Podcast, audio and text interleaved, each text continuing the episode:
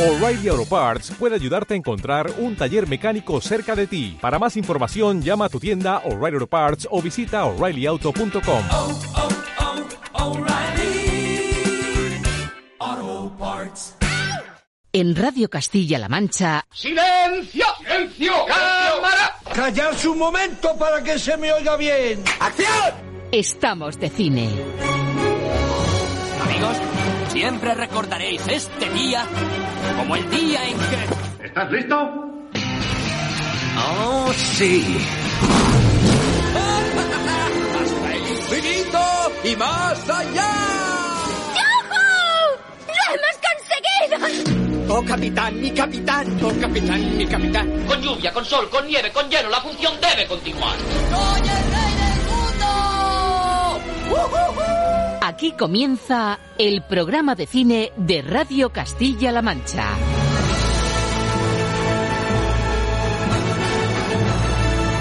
Presenta Roberto Lancha. Muy buenas a todos, ¿qué tal amigos, señoras, señores? Pues así, sin comerlo ni beberlo, bueno, ¿qué digo? Habiéndolo comido, bebido, sudado y sufrido, hemos llegado al último capítulo de este histórico y mancillado 2020. Y es curioso que si dejamos de lado los rigores pandémicos y la amenaza que aún nos pisa los talones, si nos ponemos la venda anti-COVID y nos plantamos delante de la cartelera navideña, bien podría pasar esta por una semana de otro tiempo.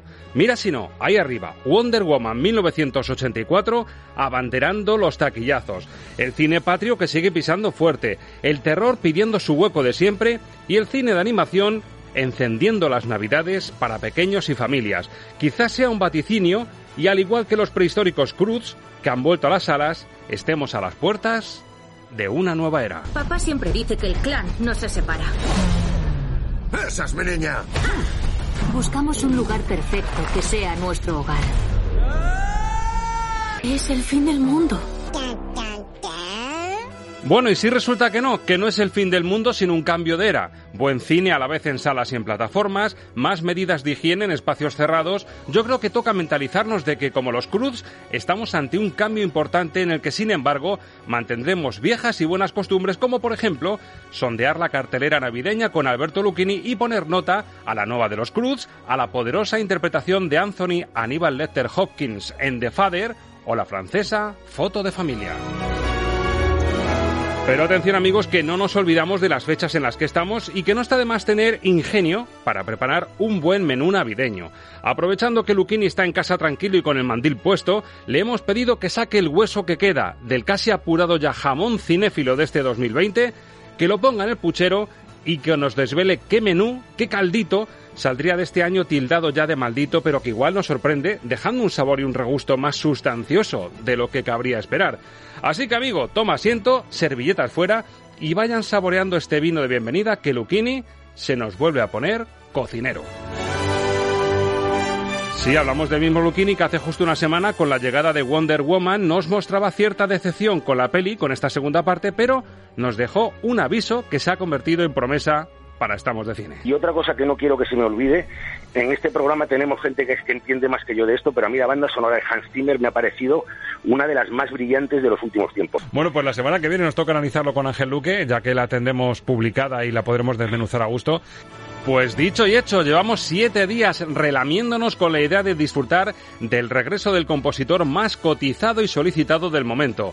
Wonder Woman 1984 luce en su solapa la banda sonora de un Hans Zimmer que ha vuelto a lo grande, con una composición que trasciende a la propia peli y en la que están optimizados todos los recursos y las virtudes del responsable de éxitos como El Rey León, Gladiador, Piratas del Caribe, Batman o Dunkerque. Si crees que exageramos, debes saber que tras el menú de Luchini tiene sitio reservado en la zona chill out de las bandas sonoras para comprobarlo con tus propios oídos. Esta, amigos, es nuestra despedida, la que nunca más podremos volver a hacer al año que nos arrancó millones de lágrimas, que cerró salas de cine, que retrasó y canceló rodajes, que nos encerró en casa, que nos quitó a seres queridos, a genios como Cuerda, a Morricone, a Connery, a Kirk Douglas o a Max von Sydow. El adiós al 2020 que nos puso la mascarilla en la boca e hidrogel en las manos. El año que casi, casi nos tapa los ojos incluso para poder seguir soñando en pantalla grande. Pero solo casi, porque por este huequito que queda, que veis, que escucháis, vemos que la luz del proyector, que ese hilo de magia que se abre paso en la oscuridad, nos sigue enseñando el camino. La remontada sigue en marcha y la prórroga se juega en 2021. Así que, a por ella. Bienvenidos todos al último capítulo del año de...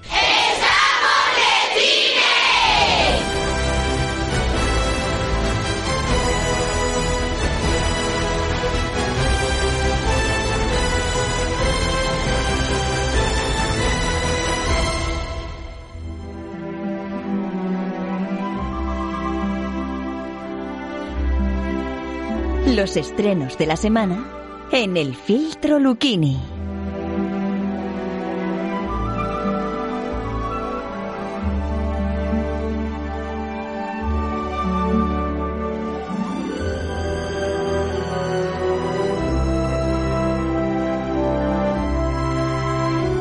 Toque maravilloso de Alan Silvestri es la composición que hizo hace unos años para la primera parte de Los Cruz. No repite en la segunda, pero hay que reconocer que como ambiente musical es de lujo. Alberto Lucchini, muy buenas. Hola, muy buenas. La verdad que Silvestri es una sorpresa que la primera parte de Los Cruz habrá muy poca gente que lo asocie a un grande como Silvestri, ¿eh?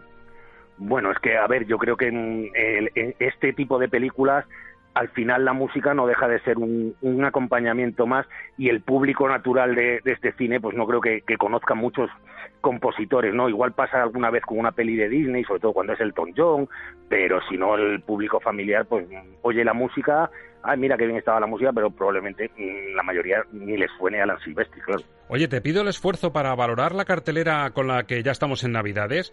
Te pido el esfuerzo que he dicho yo en el sumario, en la introducción. Nos ponemos una venda anti-COVID, nos olvidamos de lo que nos rodea, de contagios, de que nos sigue pisando el coronavirus los talones. Y si miramos a la cartelera sin decirnos nadie en qué época estamos, si nos encontramos Wonder Woman, cine de terror, Los Cruz para niños en animación, buen cine español. Igual si miramos solo la cartelera y nos olvidamos de la época en la que estamos, bien podría pasar por una cartelera de un año cualquiera. Sí, podría pasar incluso por una cartelera normal dentro de, de la normalidad. Pero es verdad que, mirando la cartelera con esa apuesta de superhéroes, con ese cine infantil, con ese cine de terror, quitándolo del buen cine español, eh, a mí sí que me parece una cartelera muy de Navidad. Bueno, pues empezamos con la de animación, que es la gran apuesta. Wonder Woman, digamos que abrió fuego pensando un poquito en todas las familias, aunque después de verla esas dos horas y media más publicidad, para familias, familias tampoco me parece a mí Wonder Woman 1964, pero la apuesta de animación es el regreso de los Cruz, que afrontan, como he dicho al principio, una nueva era. Papá siempre dice que el clan no se separa. ¡Esa es mi niña! ¡Cinto de seguridad! Buscamos un lugar perfecto que sea nuestro hogar. ¿Qué cuernos es eso? Es el fin del mundo. Bueno, hasta aquí he llegado. Me alegra que seas tú, cachas. Bueno, pues estos personajes prehistóricos que también funcionaron en la primera, y la verdad es que es un cine de animación de, de una calidad bastante aceptable, Alberto, están casi como nosotros, están afrontando una nueva etapa, eh, con lo cual es fácil sentirse identificado con ellos, ¿no? De algún modo. Sí, sí, vamos, mm, perdón por el chiste fácil, pero es que se enfrentan a una nueva normalidad total. Exactamente. Eh, porque, claro, ellos que eran la primera familia y ahora resulta que se encuentran con, con otra familia que no solo mm, es, es competidora de ellos, es que encima es una familia que está más avanzada tecnológicamente, más avanzada intelectualmente y, claro, mm, se encuentran un poquito perdidos. De hecho, a mí eh, yo ahora mismo mm, no te sabría decir cómo, cómo se llama esa familia en inglés porque el pase de prensa se hizo en castellano, pero sí que es verdad que el, el nombre en español de la familia me parece brillantísimo, que es, es los más mejor. Los más mejor. los más mejor, o sea, la típica expresión que dice que dice un niño de es que nuestros vecinos son más mejor Son que más- nosotros, pues eso. Sí, la verdad es que son muy chic, ¿no? Muy chic. Muy chic, muy, pues eso, están más, más adelantados y más avanzados. Y toda la, primera parte de la película juega lo- con los contrastes entre los Cruz y, y estos más mejor. Lo que pasa es que luego al final llega una amenaza externa y todos se juntan. Y, y bueno, pues la película lo que tiene es ese mensaje que le gusta tanto al, al cine de Hollywood, de que la familia es lo más importante, que fuera de tu familia estás perdido, que la familia siempre te va a ayudar, que la familia es maravillosa, etc., etc., que, que va muy bien para Navidades. Y horita y media. y horita y media. que se agradece. Y, y- y una animación, como tú has dicho, de notable alto. De notable alto. Bueno, pues esto en estrellas, ¿cómo quedan los Cruz, su regreso y esta nueva era? Pues un 3. Un 3, tres estrellas para la película de animación de estas Navidades, así que buena noticia para las familias, que con cuidado, con precaución, con aforos eh, medidos, limitados, con mascarilla y hidrogel, podemos disfrutar de buen cine y pasar una tarde, romper un poquito la encerrona de casa con, con una buena tarde en cine. Y llega también buen cine británico en este caso y con una interpretación que está dando mucho que hablar y yo no sé si huele o no a Oscar, ahora no sacas de dudas, porque dicen que ha regresado el gran Anthony Hopkins, además tocando, en cierto modo, y de una forma muy original, el Alzheimer, además eh, encarnando a su hija Olivia Colman, una actriz desde luego que está de lo más aristocrático últimamente, es uno de los grandes recamos de The Crown, y aquí están juntos un- una pareja y un tándem impecable en The Father, el padre. Ahora está viviendo con su hija, ¿es correcto? Sí, hasta que vaya a vivir a París.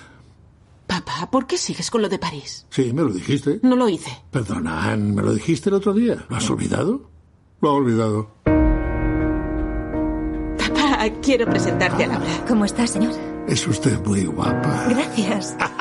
Debo decir que es encantador. Sí, no siempre. Cuido de otras personas. ¿Y usted a qué se dedicaba? Yo era bailarín. Papá, eras ingeniero. ¿Y tú qué sabes? ¿Va todo bien? ¿Quién es usted? Anthony, soy yo. Paul. ¿Quién? Vivo aquí.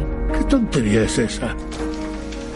¿Soy yo? Ah, ahí está. Tu padre parecía un poco confundido. ¿Algo va mal? ¿Dónde está Anne? Disculpa. Anne. Hay que reconocer que si piensas en un actor poderoso de prestigio que pueda encarnar un hombre ya maduro, mayor, y que sufre o se enfrenta ya a la pérdida de memoria a la, a la demencia senil, Anthony Hopkins suena a apuesta segura, Alberto.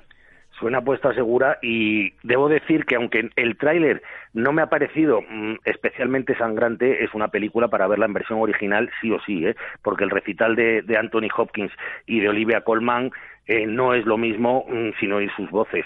Eh, dicho esto, pues bueno, mm, yo no sé si me atrevo a decir tanto como, como han llegado a decir algunos, pero eh, se habla ya de que es el, el papel y, el, y la interpretación más importante de la carrera de Anthony Hopkins desde el Aníbal Lecter del Silencio de los Corderos. Y eso son palabras mayores. ¿eh? Tan mayor es como que debería ser candidato fijo y casi favorito al Oscar, ¿no? Bueno, eh, ya suena en todas las quinielas, ¿eh? como, por lo menos como candidato. Y, y la verdad es que mm, es una película muy interesante porque Primero, eh, aborda el tema del Alzheimer desde una perspectiva completamente diferente a como se ha abordado hasta ahora, porque eh, lo, que, el- lo que intenta el director debutante Florian Zeller, que además adapta su propia obra de teatro, lo cual me parece un- que tiene muchísimo mérito porque le da un lenguaje propio cinematográfico, es eh, contarnos el Alzheimer desde la perspectiva de la persona que lo sufre. Que nos metamos en su, cerebro e, e intentamos ver esos mm, recovecos y esas esos meandros que, se hacen en el cerebro y que, y que te llevan a, perder a perder esa memoria. Y luego pues eh, Olivia Colman le da una réplica estupenda a Anthony Hopkins haciendo de esa hija que se quiere ir a París con, con su novio y que y que el padre mm, que se supone que es un bonachón pero que no es tan bonachón pues le dice que no quiere que se vaya que, que no quiere que le deje con ninguna con ninguna ayudante ni con ninguna enfermera, sino que se quede ella y que se ocupe de él. Un- lo que es eh, un, anciano egoísta y encima con, problemas cognitivos. Eh, Hopkins, mm, ya digo, da, da un soberano recital en la película. Bueno, además hay, que decir que mm, la película yo viendo tráiler, Alberto, me recordaba un poco al decir tú lo de que te hace sentir en la piel de- del hombre al que le empieza a fallar la memoria. No lo ves de fuera, sino lo ves como él. Me recuerda un poco a Memento, porque Memento también con esos problemas de memoria tú te sientes el protagonista. Sí, lo que pasa es que esta se entiende mejor, ¿eh? Ajá. Pero, pero eh, sí, tiene, un- tiene un punto a memento de esto de, de meternos en la cabeza de alguien que, que no es capaz ¿Dónde de estoy? coordinar. ¿Quién soy? ¿Dónde- quién, quién es este que está a Claro. mi lado? O sea, ¿qué, qué hago aquí y quién soy yo, no? Y, y bueno, mm, aparte de, de la magnífica interpretación de Hawkins, otra cosa que hay que tener en cuenta es que en Hollywood eh, a los de la academia le, le encantan los actores cuando hacen de enfermos de Alzheimer. Sí. Y, y la enfermedad del Alzheimer ha valido muchos Oscars. El último creo que fue el de Siempre Alice, de, de Julian Moore. Sí, correcto. Yo la pregunta que te hago es, ¿se queda todo en el, en el mano a mano entre Olivia Colman y Anthony Hopkins o como película también le ves opciones de rascar algo? Mm, Uy, como película veo, veo difícil que rasque nada. Quizá, quizá una nominación a, a guion, Ajá. no, no creo que se atrevan, aunque por, mm, por los riesgos que asume y por lo original y novedoso del tratamiento, mm, a mí no me parecería mal que nominaran al, al director, pero claro, siendo un director alemán debutante, nominarle como mejor director, pues igual para Hollywood ya es demasiado después de lo de Parásitos.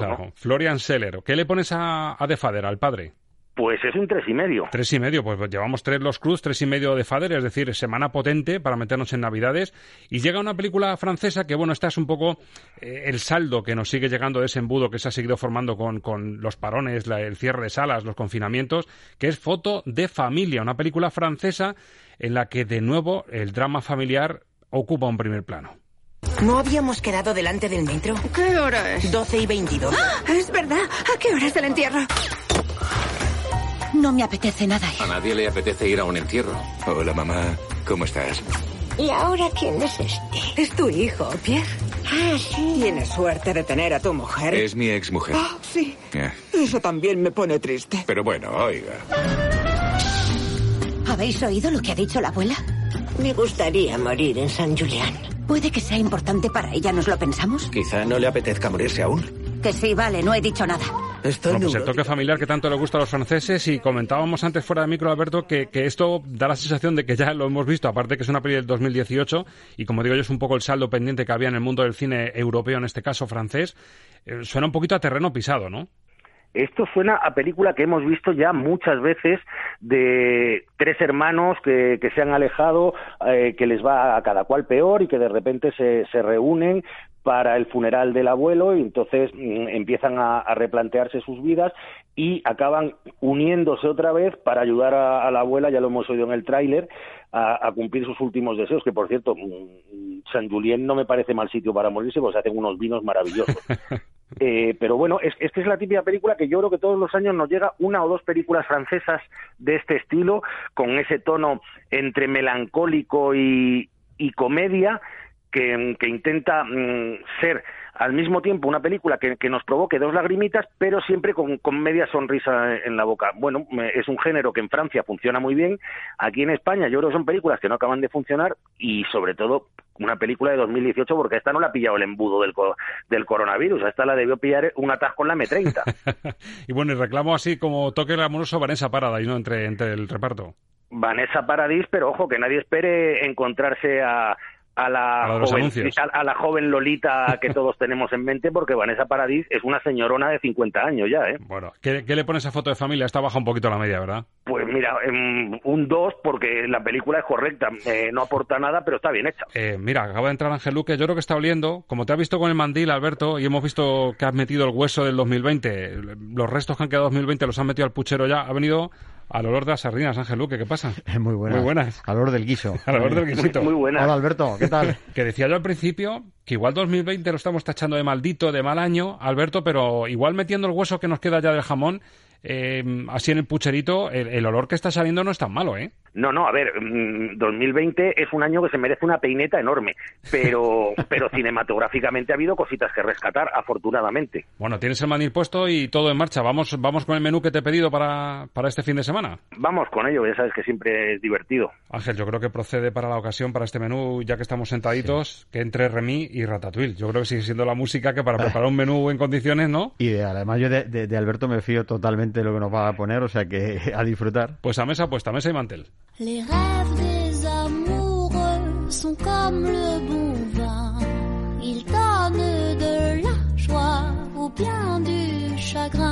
Bueno, le, le he pedido a Alberto que nos haga un menú que nos demuestre que 2020 no ha sido tan malo haciendo el menú de otras ocasiones. Pero en esta, en esta ocasión en la despensa solo están productos de 2020. Vamos a Es ver. decir, no nos podemos ir demasiado atrás. Productos de 2020 y nos ha preparado este menú Alberto Lucchini. Alberto, deseando saber qué nos pones de primero. Eh, ¿Empezamos por la película o por el plato? Empezamos por la película y no- luego nos dices qué plato respondería.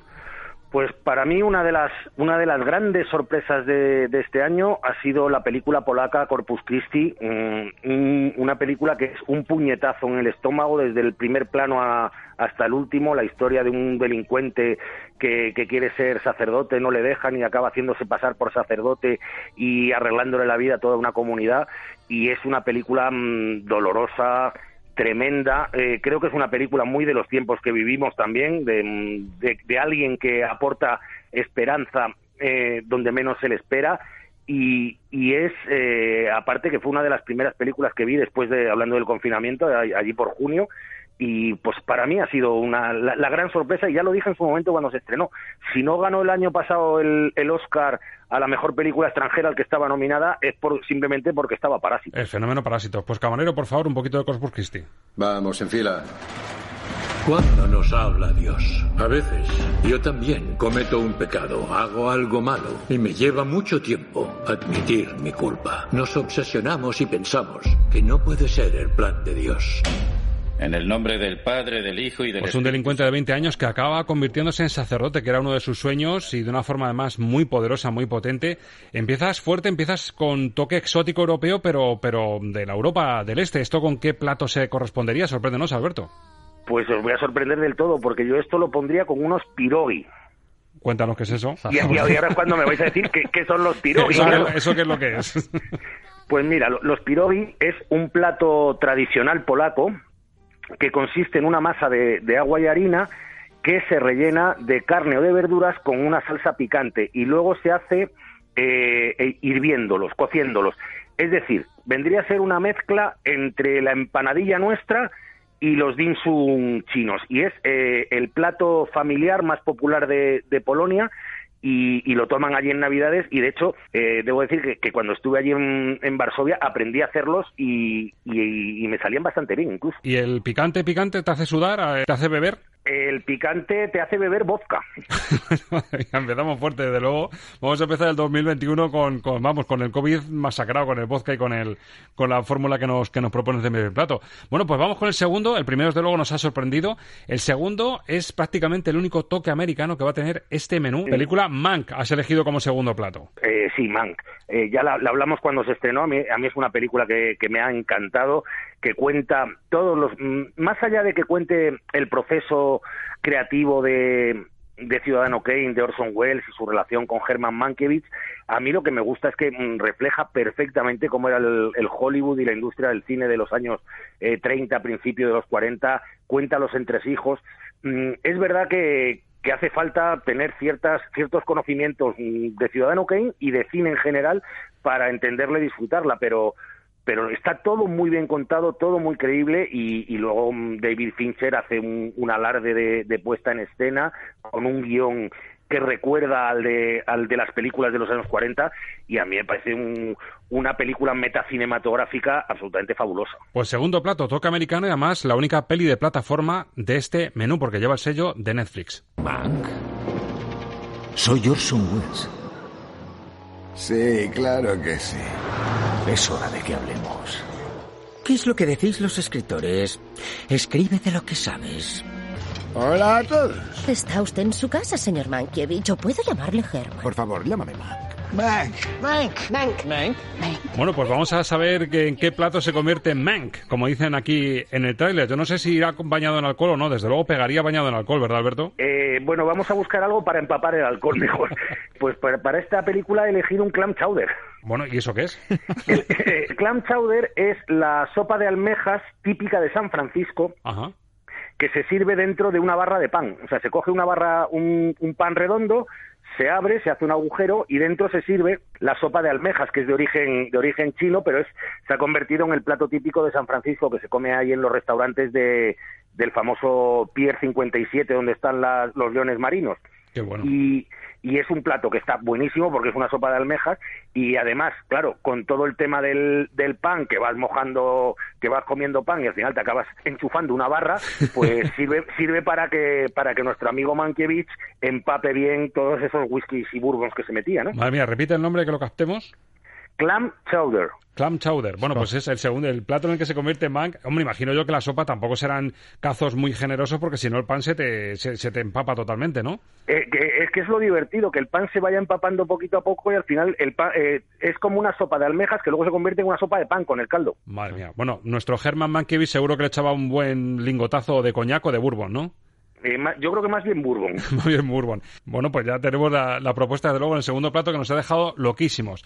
Y en el postre, aquí Luquini tira de raíces y te nos vas a tu tierra, ¿no? Sí, me voy, me voy a mi tierra con otra película también muy reciente. Nuestros mejores años.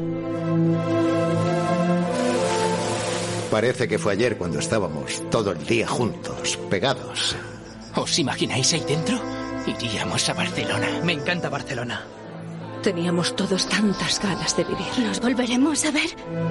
Gemma. Las cicatrices demuestran que La historia de esos cuatro amigos que nos coloca en los años 80 y se ven los 40 años de evolución de, de esa amistad y que le tocó la fiebre a Alberto Lucchini. Sí, sí, para mí se convierte en una de las tres pelis del año y le puse un cuatro y medio mm, porque porque soy soy muy rata con los cinco. Bueno, mira, os estamos mirando aquí Ángel Luque y yo, como no nos puedes ver, yo te, te hago de Facebook Live en estos momentos. Nos estamos mirando como diciendo, ¿conoceremos el postre en el que convertirá Alberto Lucchini en nuestros mejores años? Será algo italiano, ¿no? Por ahora lle- llevamos cero de dos. No, yo creo, yo creo que lo, lo vais a conocer y hasta alguna vez lo habréis tomado porque estando en las fechas que estamos, eh, teniendo en cuenta que la película acaba un 31 de diciembre cuando todos se reúnen para una noche vieja y que en Italia la Navidad es sinónimo de panettone, Hombre, mira, ahí sí, ahí sí nos has Pues- pillado bien. pues no, no queda otra que tomarnos un panettone, eso sí. Eso sí, ahí me voy a permitir un capricho, un panettone de chocolate, porque a mí el, el que lleva pasas no me gusta. ¿Y cuál es el más auténtico, Alberto? En Italia, ¿cuál es el, el que, digamos, tiene más arraigo? El de pasas. El de El de pasas es pasas. más auténtico, pero a ti te gusta más el chocolate. Eh, sí, es que a mí no me gustan las pasas, entonces tengo ese problema, pero, pero vamos, el panetone auténtico es el que lleva pasas y trocitos de fruta escarchada. Bueno, este sí lo hemos conocido, Ángel. Además, muy sí, rico. Y yo coincido con él, además. Estaba yo pensando antes con lo del pan este con sopas, como el pan preñado, pero de sopa, ¿no? Sí, sí, es verdad. es Eh, verdad. sí, como un bollo, como un bollo preñado asturiano. Además, lo bueno del panetón es que te puede servir para el postre de ese día y te puede servir para desayunar también con un buen café o con chocolate. ¿eh? Sobre todo para la dieta. O sea, para la dieta viene estupendo. Bueno, y nos queda el vino. Todo esto hay que regarlo con, con un buen vinito. Sabemos que tú eres experto, además, además de crítico cinematográfico, eres crítico gastronómico. Así que vamos a regar esto. ¿Con qué caldo regamos este menú especial con la despensa del 2020? Nos vamos a ir a un vino que va a ir muy bien con todos los platos, que sería una garnacha aragonesa. Mm, Aragón es está considerada mm, la zona de España donde, donde mejor se produce esta uva de, de origen francés. Es una uva que da unos tintos eh, ligeros y, y no excesivamente potentes, con lo cual va a ir bien con los pirogui, va a ir bien con, con el clan chowder, incluso va a ir hasta bien con el panettone, porque mm, yo soy muy partidario de del, los postres, tomarlos con, con vino tinto o con jerez, nunca con vino dulce, porque dulce con dulce no tiene mucho sentido. Que bueno, ¿y del año 92 te valdría ese garnacha? Pues un garnacha del año 92 que, que si ha estado bien conservado en, en la botella estará estupendo porque tendrá además la, la solera y ese puntito de oxidación que a mí me gusta tanto en los vinos. Bueno, pues en ese año, en el 92, se desarrolla la película que Luchini convierte en el garnacha, que es Las Niñas, de Pilar Palomero. A mí nunca, nunca me han pedido rollo. Yo nunca, nunca he sido huérfana. Mamá, ¿cómo murió papá? Pero es que no entiendes que yo lo que quiero es que estudies, que te saques una carrera, que tengas oportunidades, que no dependas de nadie. El retrato de una niña de 11 años que convive con Natalia Molina, con una madre que, bueno, no es que la quiera demasiado y la tiene un poquito dejada de lado, y una película que ha sorprendido a propios extraños. Y recuerdo que incluso tú decías que prácticamente Pilar Palomero se convierte en, en- en la directora Nobel del año, ¿no? Bueno, la directora Nobel del año y, y no solo la directora Nobel del año, es que creo que es la película española del año. Me parece la más redonda, me parece un- una ópera prima, pues hombre, no te digo al nivel de, Ciudadano Kane de Orson Welles porque no tenía a Mankiewicz detrás la película, pero, mm, pero es que es un, un peliculón, un peliculón autobiográfico que, que refleja muy bien lo que era una España que parece muy lejana, pero que en realidad es de- del año 92, o sea, es, de antes de ayer y que, antes de ayer estuvieran pasando esas cosas en España casi nos resulta increíble, con una niña que, a mí me parece que, es como la, la, mm, sucesora directa de, Ana Torrente en El espíritu de la colmena, y una película emotiva, emocionante y, que a mí me, de- me dejó absolutamente descolocado. Un papelón de Andrea Fandós, desde luego no sé, no sé si se volverán a nominarla, pero desde luego nos, nos la apuntamos porque puede dar mucho que hablar si sigue así su evolución. Pues nos ha quedado un menú bastante majo, Alberto. Pues ha quedado un menú bastante, sobre todo, ha quedado apañado y, y original. Y esperemos, eso sí, que sea peor que el del 2021, ¿no? A, a poco que vaya un poquito bien la cosa, yo creo que podremos mejorar el menú el año que viene, o por lo menos es lo que esperamos, más que nada porque la situación debería ser mejor. Cualquier cosa mm, tiene que ser mejor que, que 2020. Lo miremos como lo miremos.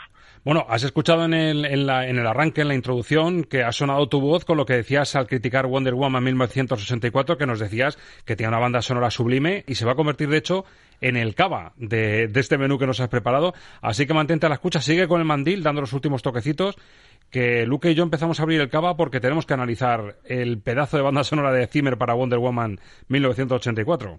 Pues vamos a disfrutarla. Alberto, nos vemos el año que viene. Nos vemos el año que viene y que sea mejor que este, por favor. Feliz Navidad. Igualmente. Feliz Navidad, Alberto. Igualmente. Un abrazo.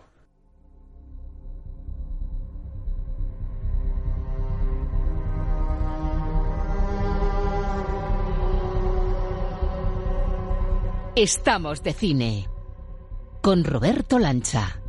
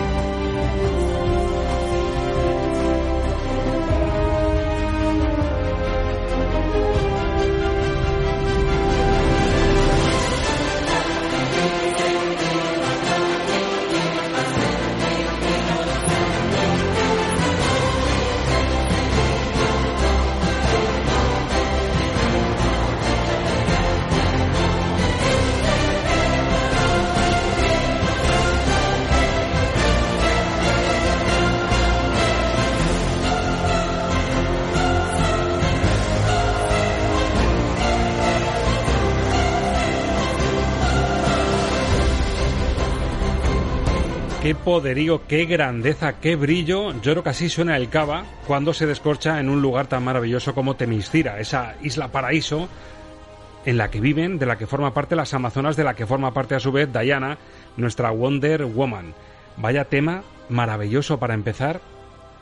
Y yo creo que también viene a mm, envolver el regreso a lo grande de Hans Zimmer, que llevaba mucho tiempo, Ángel, le estamos viendo, tú no lo decías.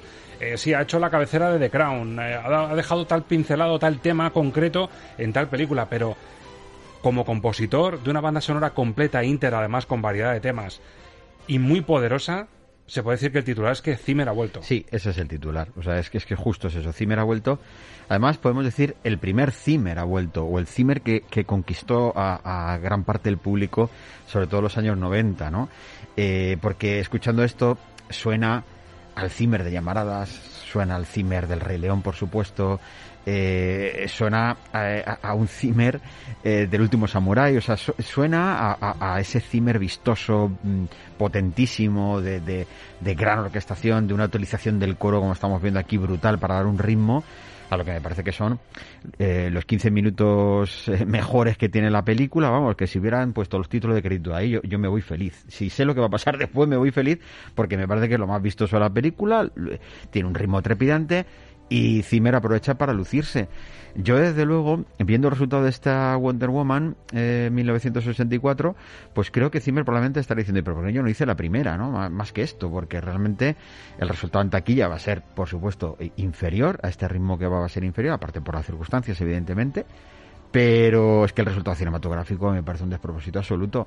Entonces, ves una banda sonora que está hecha, o sea, además a mí la sensación que me da es como que el propio ritmo de la, banda, de, la película corta momentos en los que la banda sonora podría lucir mucho más y es que la propia película no le da pie, porque el, el guion hay momentos que es una cosa absolutamente muerta, que no dice nada ni cuenta nada, y entonces es que no hay nada musicalmente que contar. Incluso hay música que aparece en escenas que no tendría ni por qué estar, porque dices tú, si es que realmente a este hombre le han, no le han dejado espacio para que, para que luzca, claro, le dan estos Juegos Olímpicos iniciales, que son maravillosos. Le, le, viene, le viene grande, le viene grande la banda sonora a la calidad de la segunda parte. Y yo creo que, respondiendo a tu pregunta, curiosamente, porque la, la primera parte, la banda sonora de Rupert Gregson Williams, nos dejó el marchamo, la melodía Sí, está asociada correcta, está- a Wonder Woman, bien. está correcta, Sí. tiene su ritmo, pero claro, es verdad que Zimmer la optimiza y yo creo que la clave está en que Zimmer al final ha aceptado, aparte de cómo fuese el cheque con el que le convencieron, porque Wonder Woman demostró ser posiblemente la mejor película de DC desde el nuevo Batman de Nolan, es casi lo mejorcito y lo más salvable de DC, le salió una buena película y yo creo que eso también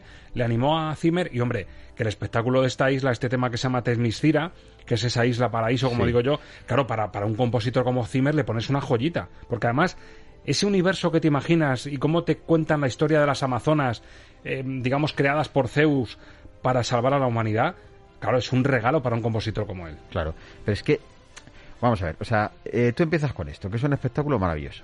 Después la presentación de por qué Wonder Woman aparece en el año 1984, bueno, queda gracioso, es decir, bueno, tiene su toque incluso humorístico si quieres, es muy cómic eso, es como muy un cómic de humor sencillito, por decirlo de alguna manera. A partir de ahí, hasta una persecución, es que no pasa nada. Entonces, claro, ¿qué ocurre? Pues que, que, que realmente, eh, claro, eh, Zimmer es para una película que hubiera sido de acción desde el principio hasta el final. Es que el tráiler de 007, que yo le vi antes, es- y que dura tres minutos, es mucho más trepidante Que toda la película que toda la entera. película entera. Eh, claro, o sea, es decir, pero ¿cómo puede ser? Entonces, eh, yo creo que Hans Zimmer, aparte del cheque, como tú dices, yo creo que también ha aprovechado la oportunidad para hacerse presente en una situación en la que, eh, con todo lo que está empujando Marvel, aquí también hay cuestión de intereses, está claro, ¿no? Y DC, su gran, eh, ahora mismo, eh, careta de presentación es Wonder Woman, ¿no? Y además con todo el tema del empoderamiento, etcétera, etcétera, que está muy presente en la película y que, que cumple esa función. Pero realmente da mucha pena que esta banda sonora vamos a utilizar este término, lo voy a utilizar yo, no sé si, si es quizá un poquito brusco, eh, menos en estas fechas navideñas quizá, pero, pero es un desperdicio eh, que la música esté en esta película porque, porque creo que esto hubiera lucido, o hay montones de películas que se me ocurren ahora mismo que dices tú, madre mía, es que esto en esta, en esta otra película hubiera quedado fenomenal. De hecho, comentábamos Ángel fuera de micro que este tema yo creo que entra directamente en un set list de esos megaconciertos que hace Zimmer. Seguro. Para empezar el concierto sin Seguro, problemas. Pero es que el que viene ahora, el que decías tú de los Juegos Olímpicos, fíjate que hicimos un especial de música de deporte, ¿no? Y Con temas de Williams que se utilizaron para Juegos Olímpicos. Pero es que el tema que hace, que se llama Games, Hans Zimmer, para esa presentación, ese arranque de 15 minutos con esa pequeña Diana enfrentándose a las amazonas más veteranas y más fibrosas en esa temiscira, es otro de los temazos que seguro va a incluir en sus conciertos.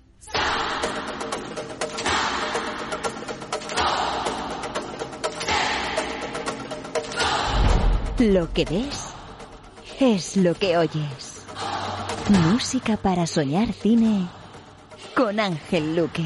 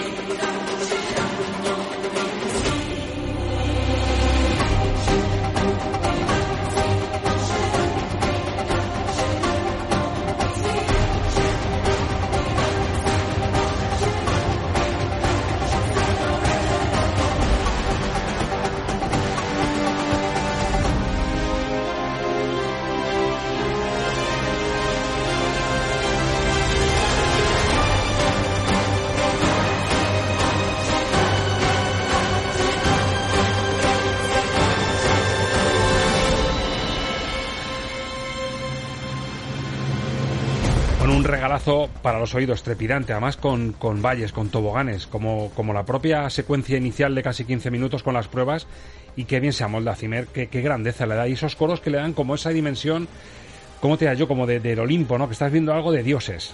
Es un, es un tema que no deja respiro, que te lleva a la velocidad de- del caballo, a la velocidad de, de la, de, la, de la escena trepidante, que al final acabará siendo una lección, la primera lección para Wonder Woman, que le servirá para después, realmente, para entender un poco qué es ganar y qué es perder, y que para ganar también hay que estar preparado, no Y solo para trampa, perder. no hacer No trampa. hacer trampa, ¿no? No hacer trampa. Porque al final, eh, uno, la moraleja que uno puede sacar es que que al final el mayor superpoder que puede que puede tener el ser, el ser humano es la autenticidad y la renuncia a, a- a sus o sea, sus ambiciones quizá más bajas o más, pero claro, también eso es como un poco hipócrita también en cierta medida, ¿no? Porque realmente ella renuncia, bueno, no, voy a hacer spoiler, venga, para que vaya al cine, es que me dan ganas de hacerlo, porque, bueno, eh, la cuestión, que, que, que, es verdad que, que la película en este, en este arranque, en este, en este momento, sigue una escena musical que a mí me tiene mucha pinta que, no sé si, si claro, no, no, no tengo esa información como para saberlo, pero a mí me da que como en los grandes clásicos, eh, la escena está muy medida en tiempo con el tema musical, porque es que está clavado, es decir, es que va perfecto. ¿eh? Los grandes directores cuando descubren que eh, amoldar la, la, la escena, la duración de la música, le da un ritmo muy bueno, eh, eh, hace que si es un buen tema musical, la eh, escena cobre, la secuencia en este caso, cobre un valor multiplicado por tres. Y esto es lo que le pasa a esta escena, es que la música le va como anillo al dedo. Esta es una secuencia perfectamente medida con la música. Y eso te lo encuentras en escenas como la famosa persecución de T, que, que ahí Spielberg hizo la, la, secuencia durando exactamente lo que duraba el tema musical. Cuando tienes a un gran compositor, si hablamos, si abrimos el debate del huevo o la gallina, si el huevo es la música de Hans Zimmer, fue primero el huevo.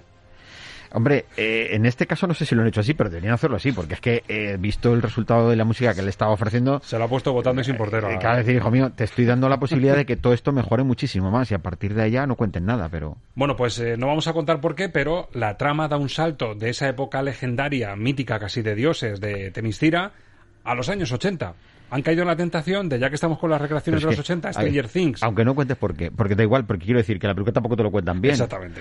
no importa, el caso no es que nos nada. colocan a Diana ya en los años 80 y es cierto que podían haber caído en la tentación de poner algún tema muy electrónico, Sí, algún tema de la época. Pero claro, teniendo a Hans Zimmer, ¿cómo haría Hans Zimmer Sí, está muy un bien. tema que te introduzca en los 80 en un centro comercial de la época, Sí. que me parece una auténtica maravilla. Y yo escuchando esto, les pido a los oyentes que abran bien los oídos porque van a ver que es una zambullida en los 80 en la que a lo mejor les parece que están escuchando a John Williams. Porque Sí. tiene sus trazas de té, sus trazas de la Guerra de las Galaxias, de Superman, homenaje. de los No, no, real- Goonies. realmente es un homenaje. Es un Y a mí me parece muy emotivo además que Hans Zimmer haga esto. Porque no tiene nada que ver con nada de lo que ha hecho Zimmer jamás en ni la ninguna banda percusión, ni estos coros. Es un tema muy John Williams. Sí, es un, es un tema que homenajea al cine de los 80, que te intenta ubicar temporalmente y me parece que es un guiño muy bonito, muy muy muy emocionante a, a- a lo que era la música que se que uno se encontraba en las películas de esos años, en los Gremlins y tal. Muchas de esas que se están reponiendo ahora porque están cumpliendo años todas ellas. Eh, suena eso y está muy bonito. A mí me gustó mucho escucharlo. Pues nos vamos al año 84. Vamos a ver qué pasaría si Zimmer se pone un poquito John Williams.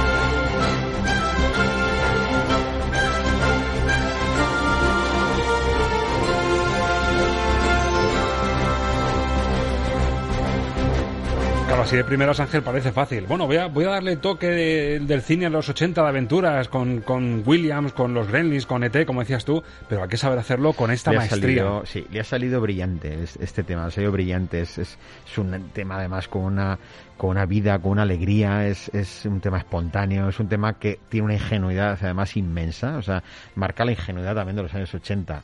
Pues yo quiero pensar que eran años ingenuos, aunque no lo eran tampoco. Pero bueno, ahora mismo en el cine, cuando vemos cosas ochenteras, son como muy ingenuas todas, que, que a mí me llama mucho la atención. Es todo como muy, un poco idealizado, ¿no?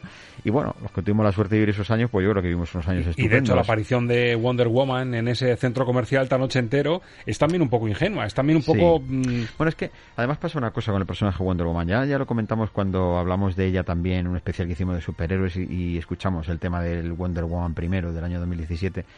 Eh, Wonder Woman es un personaje que nace de la cabeza de un psicólogo, o sea, esto no nace de un escritor de cómic ni nada parecido. Y, él lo crea, Mulder lo crea, para eh, eh, utilizarlo en sus terapias.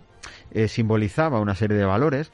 De hecho, eh, para mí casi el final de la película es un final terapéutico, realmente. Eso es una reflexión sobre cómo vivimos y cómo nos tenemos que plantear la vida, etcétera, etcétera. Y eh, su aparición, por ejemplo, en esto de los años eh, en el centro comercial, sí, es una aparición típica del superhéroe que aparece en momento de amenaza, ¿no? Es verdad. Pero eh, eh, tiene ese, ese aspecto a la vez como, no sé cómo decirte, como casi reflexivo, como casi filosófico en cómo vivimos. Ya te está planteando en cómo vivimos, ¿no? Que queremos vivir por encima de nuestras posibilidades, el materialismo, no sé qué. O sea, ya está ahí todo eso también girando en torno al personaje. Y es que ese contenido psicológico que, con el que el personaje nació impregna las historias y me parece bien que DC lo quiera mantener porque es lo que le da el rango eh, distintivo también a Wonder Woman con respecto a otros superhéroes que tiene un aspecto muy humano un aspecto como muy eh, eh, que tiene que tirar de su capacidad también a nivel a nivel psicológico a nivel mental para entender muchas de las cosas que que, que le pasan y porque bueno la interpretación de Delgado es una maravilla o sea me parece que es que es lo mejor de la película de lejos no Ella en sí misma, porque es guapísima, posiblemente es una de las mujeres más bellas del mundo, pero es que fenomenal, interpreta bien. con un doblaje horrible Sí, horrible. El, el doblaje Y no puede con ser peor.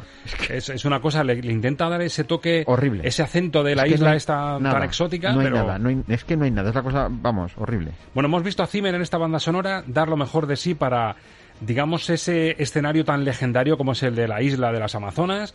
Le hemos escuchado en este tema más aventurero. Y otro de los fuertes de la película es el romanticismo. No vamos a contar por qué, aunque Luquini ya la semana pasada avanzó un poco porque aparece el gran amor de, de Wonder Woman, de Diana, ese Chris Pine que encarna a ese piloto espía que vuelve. Pero ¿cómo puede ser ese Chris Pine? es que no me lo puedo, es que yo cuando leí vídeo no me lo puedo creer, por ¿Qué hace favor. este hombre y por qué? Bueno. Es, es un Ben Affleck, de- o sea, es que ha, ha venido a sustituirlo. Exactamente. El, Es el- que- el- bueno, la gente que lo vea en, en pantalla, el caso es que Chris Pine, ese piloto espía que se sacrifica en la primera parte, en la guerra mundial, le vemos que vuelve aquí y los temas de amor van a ser también de lo más potente de la banda sonora. Además, Sí. el título de esta es muy bonito porque, digamos que como vuelve con un límite de tiempo, ha titulado Zimmer este tema Si tuviéramos más tiempo. Si tuviéramos una vida normal por delante para ser pareja y para poder compartir un poco lo que le pasaba en Los Inmortales. ¿Te acuerdas a- al personaje protagonista que puede vivir y es inmortal, pero claro, los, los amores que tiene, ellas Son mueren y envejecen. claro. Es muy bonito el tema, el, el tema de si tuviéramos más tiempo y así suena el toque Zimmer volcado en el amor.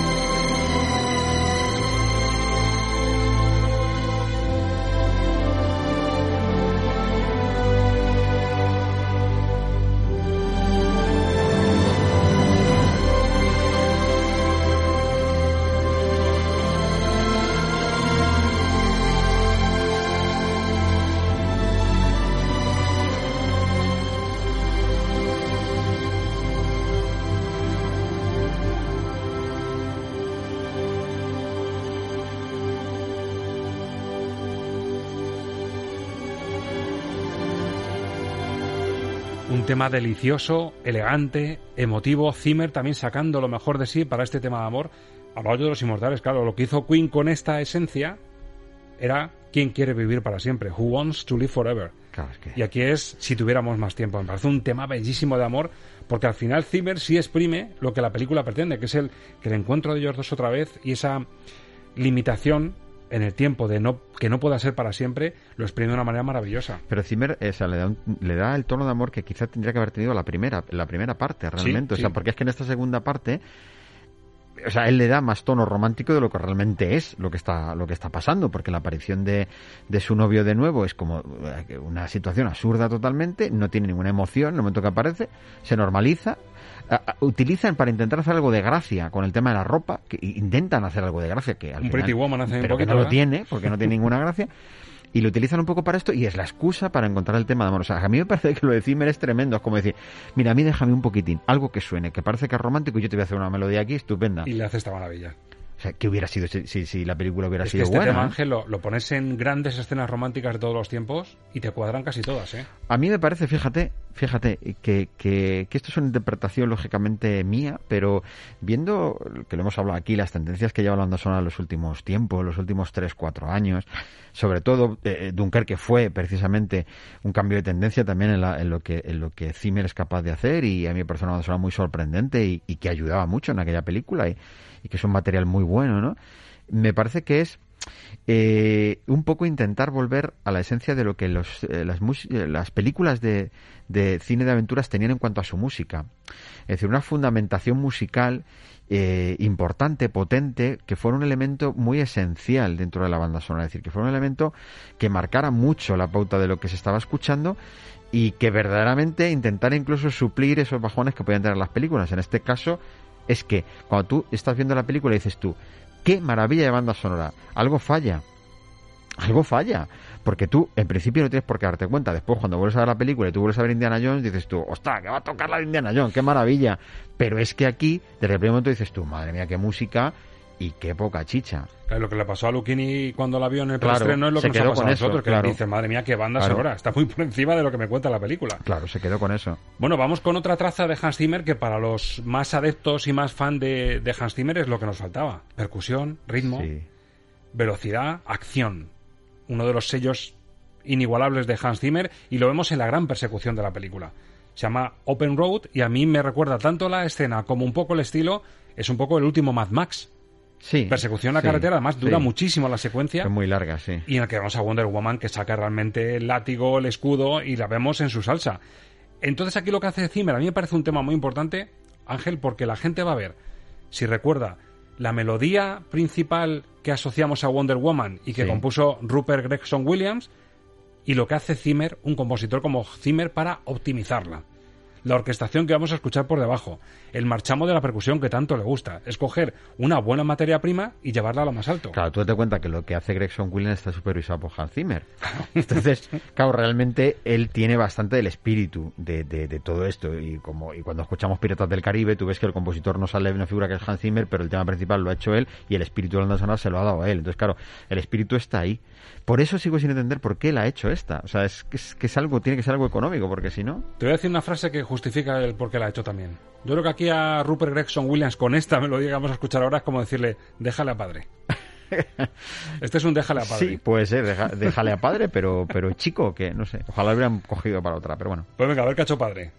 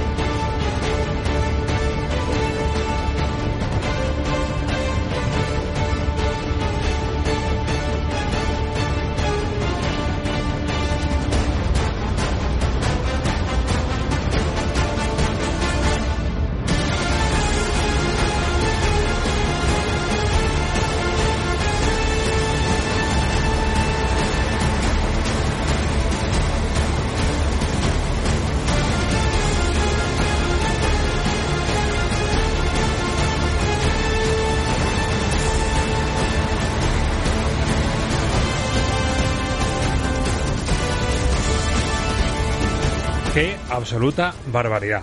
Se me cae la baba, Ángel. A mí, me, sí, a mí me recuerda a, lo- a los eh, grandes temas que en algunos 007 han aparecido, porque recuerda esa gran eh, música eh, trepidante de acción eh, que ha dejado la historia del cine. Es decir, está, está muy enmarcado en lo que, en lo que otros grandes compositores han hecho, de, de lo que es una persecución, de lo que es meterte en ese ambiente totalmente trepidante. Y me parece que es un tema donde no necesitas hacer estridencias, necesitas hacer ruidos raros para meterte en un, en un, en un, en un momento muy emocionante de la película, que es el más emocionante que tiene junto con el inicio, eh, que es este, ¿no? Yo te confieso, Ángel, que a mí la melodía principal de Wonder Woman de la primera, Sí, siendo mucho más simple que esto que escuchamos de fondo, ya me gustaba. sí. Pero es bien. que aquí el sinfonismo que le mete Zimmer, la percusión que le mete, es que lo- esto lo pones el mítico día después del Canal Plus, un Madrid-Barça, Es y pones esto, al principio Sí, y, y estar es de los nervios ya. Zimmer, o sea, Zimmer es muy especialista en, en hacer esto, muy especialista en hacer esto.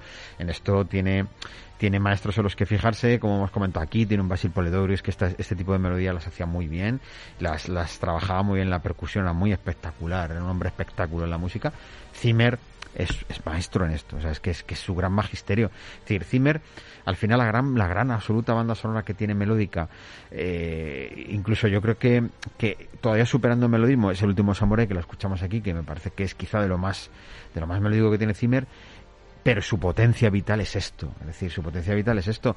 Vuelvo a lo que he dicho antes, a mí me recuerda al Zimmer que, que se iniciaba con bandas sonoras como Llamaradas, que es un espectáculo sonoro absoluto esa banda sonora, ¿no? Está en esa, vuelve a esa esencia y a mí me encanta que vuelva a esa esencia porque yo echaba de menos a este Zimmer. No, de hecho me quedo con algo que has dicho fuera de micro antes, que es de tal calidad esta banda sonora que bien valdría un concierto entero en exclusiva solo con Wonder Woman Yo 1964, espero, que eso mira, es mucho decir. Si Black Panther ganó el Oscar, eh, yo espero que al menos esta sea nominada. Por lo menos, ¿verdad? Claro, porque yo creo que es la demostración de que con el cine de superhéroes que llevamos en los últimos años, toda la colección de Marvel, este, este aspecto que estamos viendo de estos personajes de DC y tal, están dando bandas sonoras interesantes. A mí me sienta muy mal que, y ya lo dije aquí, que a Silvestre no se le haya nominado por, por Los Vengadores, por ejemplo. Hombre, pues que a Hans Zimmer se le nomine por esta, que a mí sí me parece muy digna para nominarla. Es Aunque sea la única que se lleve la película, porque no, no, no tiene que tener más nominaciones, pero Es- esta debería tenerla. Es más que digna y precisamente lo que tiene en contra es la propia película. Sí. La propia calidad de la película. Tiene en contra la propia calidad de la película, quizás sí, pero también se decía Black Panther eso, eh, eh, porque no se termina de ver por qué estaba nominada a mejor película Black Panther. Yo sigo sin entenderlo, mil pero vueltas esta banda sonora de Black Panther, mil vueltas. sí, total, pero mil. Bueno, vamos a ver cómo cierra Zimmer. Hemos visto casi un catálogo, un crisol maravilloso de todas las capacidades y virtudes de Zimmer, pero vamos a ver qué música le concede al tema más metafísico que tú decías antes, el de la verdad. Mm. El que digamos que humaniza toda la trama y humaniza al propio ser humano, por decirlo así, una amazona digamos que teniendo indulgencia con nuestros fallos, con nuestras miserias, y apelando a la verdad como la que nos puede abrir las puertas de la salvación. Un poco simbología también la metáfora de ese látigo que si te envuelve solo sabes decir la verdad. Sí, más o menos. Tú lo, tú lo ves mucho más bonito como lo veo yo, pero sí, sí, es eso, es eso. ¿Sabes quién lo ve más bonito todavía? Hans Zimmer. Sí, este es el tema que le dedica en la película a la verdad.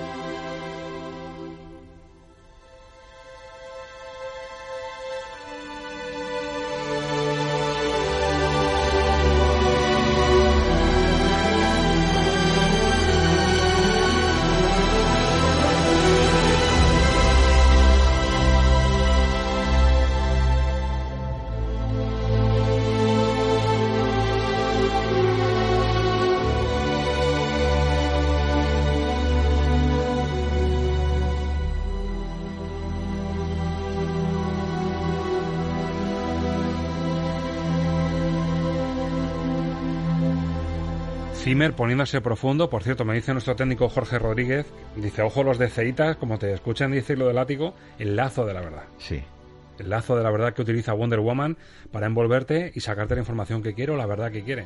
Otro tema maravilloso y Zimmer poniéndose profundo, elegante y dando una demostración de que cuando tiene que escarbar en los sentimientos también sabe hacerlo como nadie. No sé qué opina lo de Ceita, ya que lo habéis dicho sobre esta película, porque no sé si le hace un buen favor a, Wonder Woman, fíjate, eh, yo me paro a pensar y no sé si le han hecho un gran favor, pero bueno, eh, al menos le han hecho aparecer en un momento muy importante para el cine, lo cual me parece muy, muy bueno y una apuesta grande ante la, la- la crisis cinematográfica, el que se hayan atrevido a hacer el estreno, eso me parece que ya es digno de, de que esta película sea recordada para siempre. Pero al personaje de Wonder Woman no lo sé si del todo le hacen un gran, un gran, un gran favor, porque la actriz lo mantiene perfectamente el personaje y, te hace disfrutar cuando la ves, pero el guion es tan eh, sumamente desastroso que me parece que, que, que, le hacen un flaco favor en ese sentido. Pero bueno, hace que el personaje siga vivo, que yo creo que sigue vivo como para una nueva película y ojalá lo puedan enmendar un poquito. ¿no? y los de se llevan el gran regalo de esta pedazo de banda sonora. Claro, al final, al final, yo creo que eso es una de las cosas que siempre podrán decir, es, oye, una de las mejores bandas sonoras que se han hecho para toda la colección de películas de superhéroes de los últimos años, una de las mejores es sin duda alguna la de Wonder Woman 1984. Pues este es nuestro tributo a una banda sonora que le teníamos muchas ganas por ser el regreso de Zimmer. y yo, Ángel, ya que despedimos 2020, me remito a un programa que yo creo nos trae muy buenos recuerdos y a un escritor que nos trae muy buenos recuerdos. Víctor Hugo. Sí. Y Los Miserables. Te leía el otro día en redes que parecía que ya con la vacuna venías a decir algo que esto no ha acabado, ¿verdad? Te leía yo en Twitter diciendo esto no ha acabado, todavía queda mucha mili, 2021, porque cambia el dígito, no vamos a estar curados todos ya como si nada. No es tirar el anillo a, no, es que un juego del destino. El cambio de años es una cuestión cronológica, pero los virus no entienden de años. La pelea sigue. Claro. Me remito a ese párrafo que tanto nos emocionó en su día de Víctor Hugo para despedir el año. Me parece muy bien.